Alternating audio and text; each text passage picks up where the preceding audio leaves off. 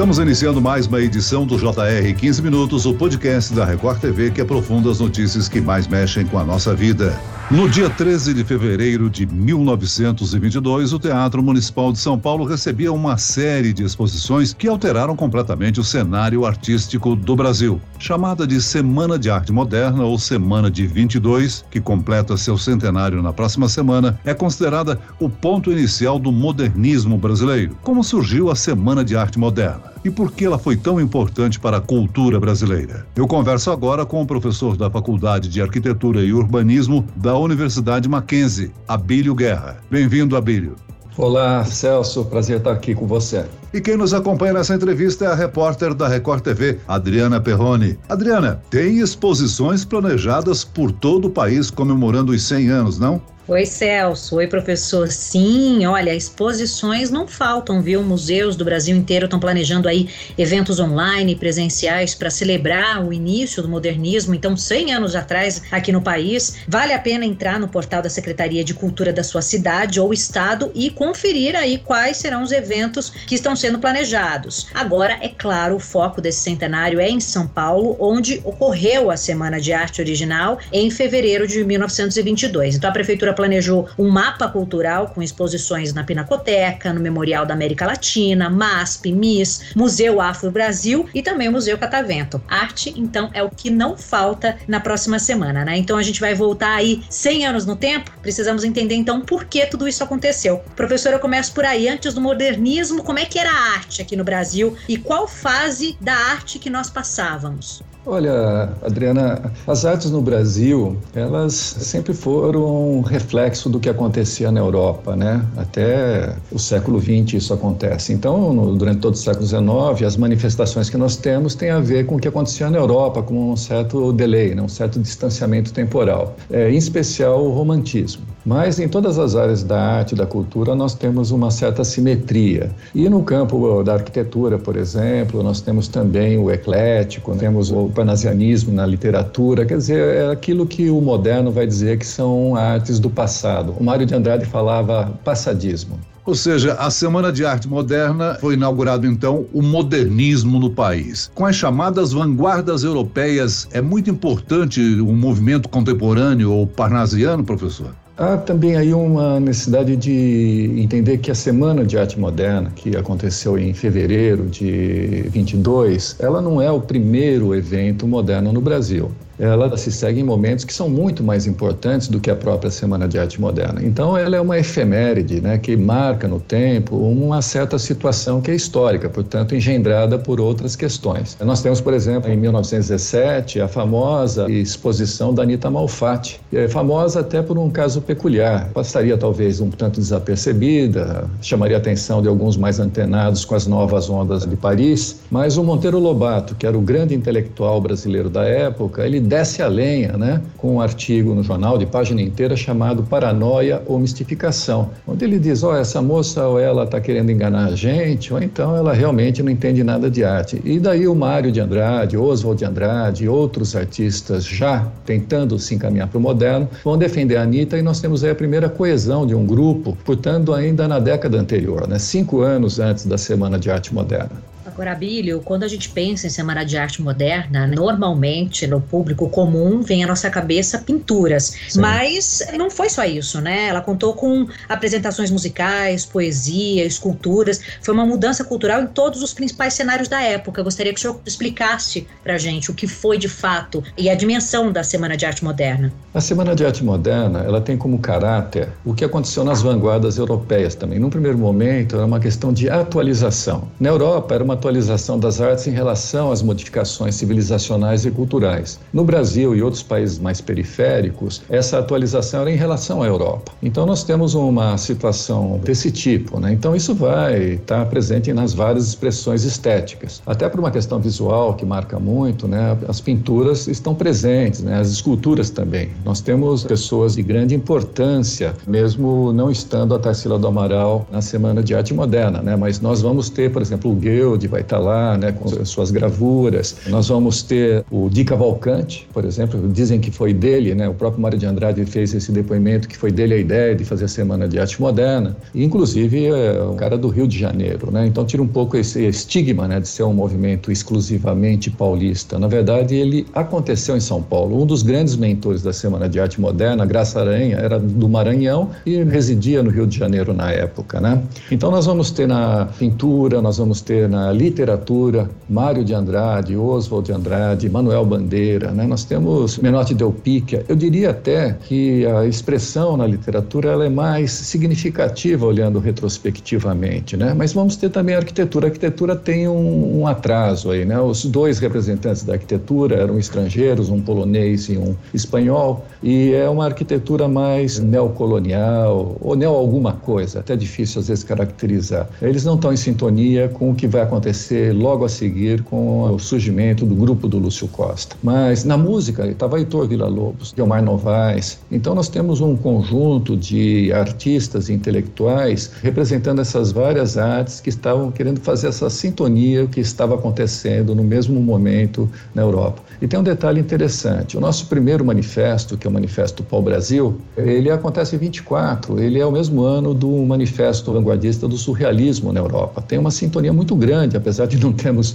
uma comunicação muito boa. Se nós levarmos em conta que a revista Clarkson, que aparece logo depois da Semana de Arte Moderna, com vários dos personagens da Semana de Arte Moderna, ela já tem um editorial onde ela defende a arte moderna, que a gente pode dizer que é o primeiro manifesto. Então, a Clarkson é de 22, quer dizer, nós estávamos realmente muito sintonizados com o que acontecia na Europa, apesar da diferença brutal em termos de sociedade. Falando em Manifesto Pau Brasil, você está lançando aí brevemente a Cultura Pau Brasil, né? Sim, é um livro que, na verdade, faz muitos anos que eu tenho trabalhado nele e que tenta entender como é que a arquitetura brasileira ela está totalmente derivada né, dessa manifestação que ocorre alguns anos, talvez uma década antes, a partir de São Paulo, mas não somente em São Paulo. Então, a, nós tratamos aí de várias questões que estão presentes na discussão moderna, em especial a relação com o meio ambiente, né, a relação com a paisagem brasileira. Daí a importância fundamental de Roberto Bulemax na arquitetura brasileira. São temas que aparecem antes na nossa literatura e na pintura, né? Quem vê a pintura, por exemplo, da Tarsila, do momento pau-brasil, né, que é 24, 25, por aí,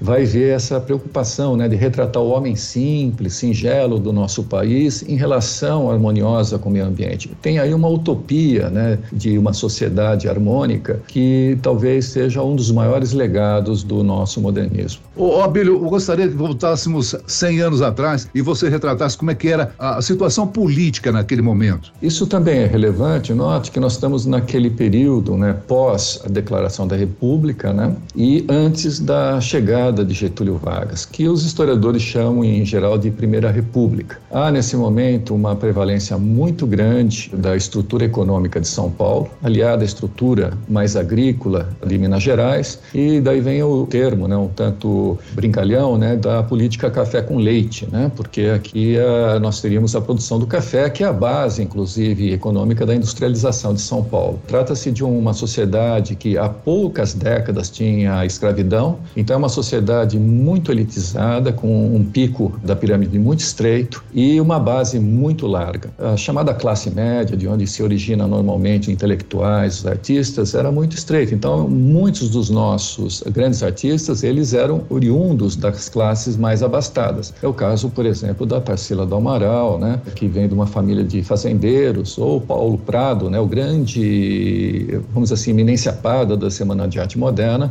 que era da família Prado, né, com primo prefeito, com famílias uh, com interesses na economia do café e também na indústria. Né. Tem essa, esse paradoxo, né, porque parece que a Semana de Arte Moderna ela nasce de uma maneira um tanto diferente, ou bem diferente do que acontece na Europa, onde é uma manifestação das camadas médias intelectualizadas. No Brasil, na ausência desse status social, nós temos temos essa espécie de conjunto de pessoas da elite que descem a essa situação da intelectualidade. Tem exceções, que é o caso de Mário de Andrade, né? E, então o Mário nunca saiu do Brasil, nunca foi para fora. Os outros não, os outros tinham, chegaram a morar, por exemplo, em Paris, caso do Oswald, Tarsila e mesmo Paulo Prado, que estava sempre lá. Então temos sim uma situação de transformação do país que vai mudar muito a partir de 30, né? Portanto, os anos 20, aí se justifica a presença da Semana em São Paulo, da revista Clarkson, a presença incrível do Mário de Andrade no cenário nacional a partir dos anos 24, 25. Então é realmente onde estavam os recursos né, necessários. Não se faz cultura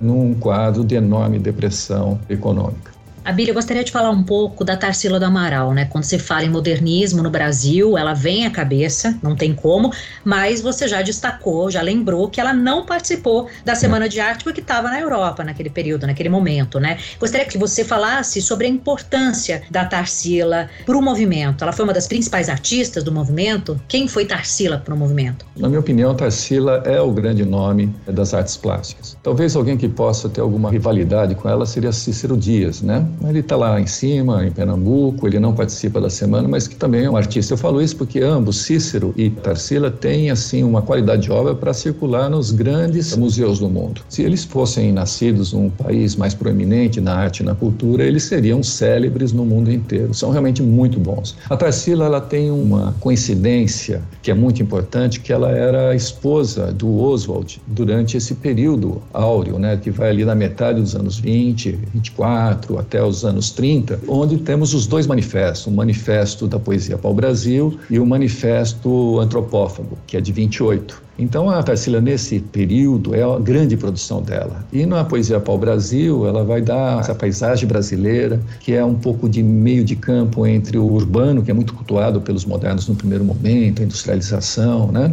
E também essa visão um tanto romantizada do campo. Então a Tarsila, ela é uma espécie assim da imagem do modernismo do Brasil, em especial dessa segunda metade dos anos 20, que eu entendo que é o período mais importante. Então a Tarsila, ela realmente na minha opinião, é a grande artista plástica desse momento, pela obra e pela compreensão do que estava sendo dito naquele momento. Gostaria que você falasse sobre essas vozes contrárias à Semana de Arte, né? Como é que foi esse movimento crítico ao que estava acontecendo? E eu acrescento aí a seguinte pergunta, Abílio: qual a reação da imprensa tradicional da época? Olha, veja bem, o manifesto da Poesia para o Brasil foi publicado num grande jornal né, de circulação nacional. A maioria das pessoas era gente influente. Paulo Prado, por exemplo, tinha circulação como um diplomata no mundo não houve um, uma crítica feroz. O que houve muitas vezes foi a não cobertura do fenômeno, né?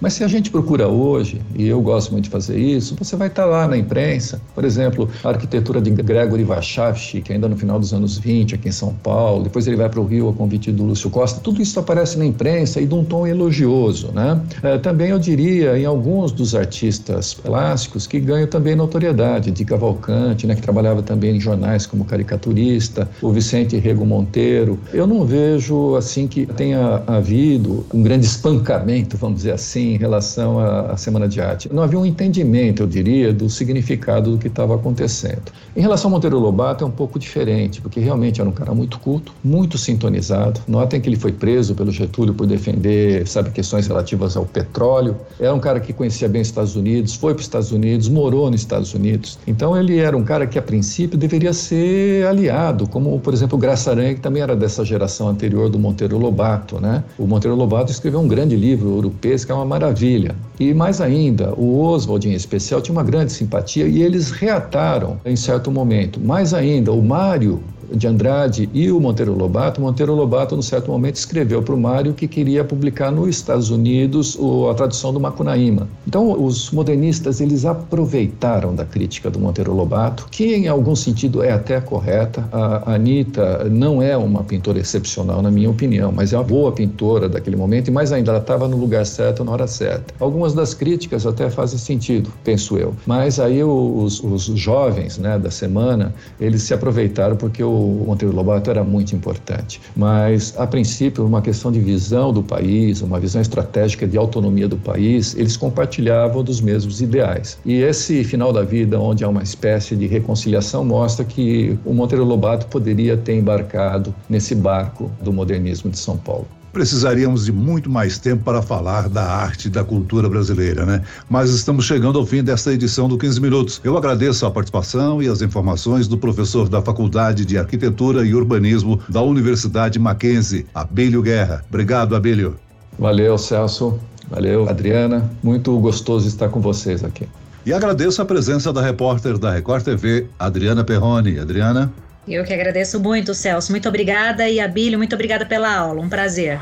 Esse podcast contou com a produção de Homero Augusto e da estagiária Larissa Silva, sonoplastia de Marcos Vinícius, coordenação de conteúdo Camila Moraes, Edvaldo Nunes e Deni Almeida, direção editorial Tiago Contreira, vice-presidente de jornalismo Antônio Guerreiro. E eu, Celso Freitas, te aguardo no próximo episódio. Até lá.